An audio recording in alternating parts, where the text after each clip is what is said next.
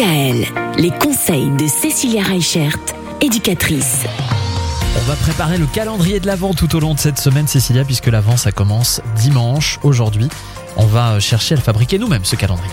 Alors, la méthode la plus simple et la plus efficace, c'est de prendre une petite cordelette, 24 enveloppes, les numéroter.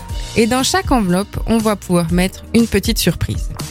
Alors, c'est pas forcément des choses achetées. Comme on l'a dit hier, ça peut être aussi euh, des nouvelles choses qu'on va découvrir ensemble.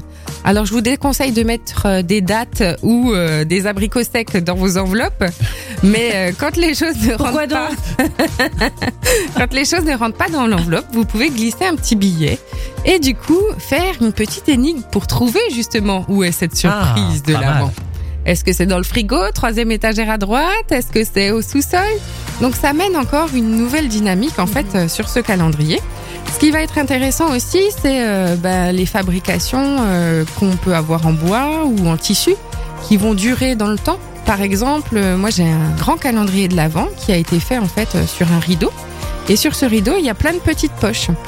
Alors moi j'avais vu un tuto sur internet qui était rigolo. C'était euh, donc un rideau sur lequel il y avait 24 gants de toilette qui étaient cousus.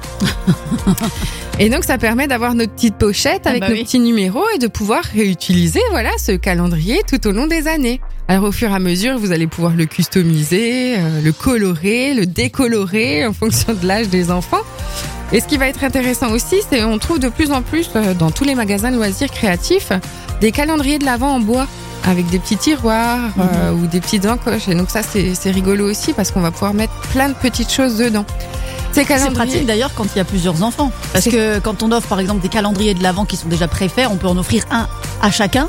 Par exemple avec les chocolats, mais là en l'occurrence, faut en avoir peut-être pour chaque enfant dans les petits tiroirs, dans les petites euh, pochettes. euh. Oui, ou alors on peut se mettre d'accord sur euh, qui ouvrira quel jour. Ah oui, ouais. aussi effectivement. Oui. Et puis ce qu'il faut savoir, c'est que la surprise qui est dans l'enveloppe du jour ou dans notre poche du jour, eh ben, elle peut peut-être aussi servir à toute la famille.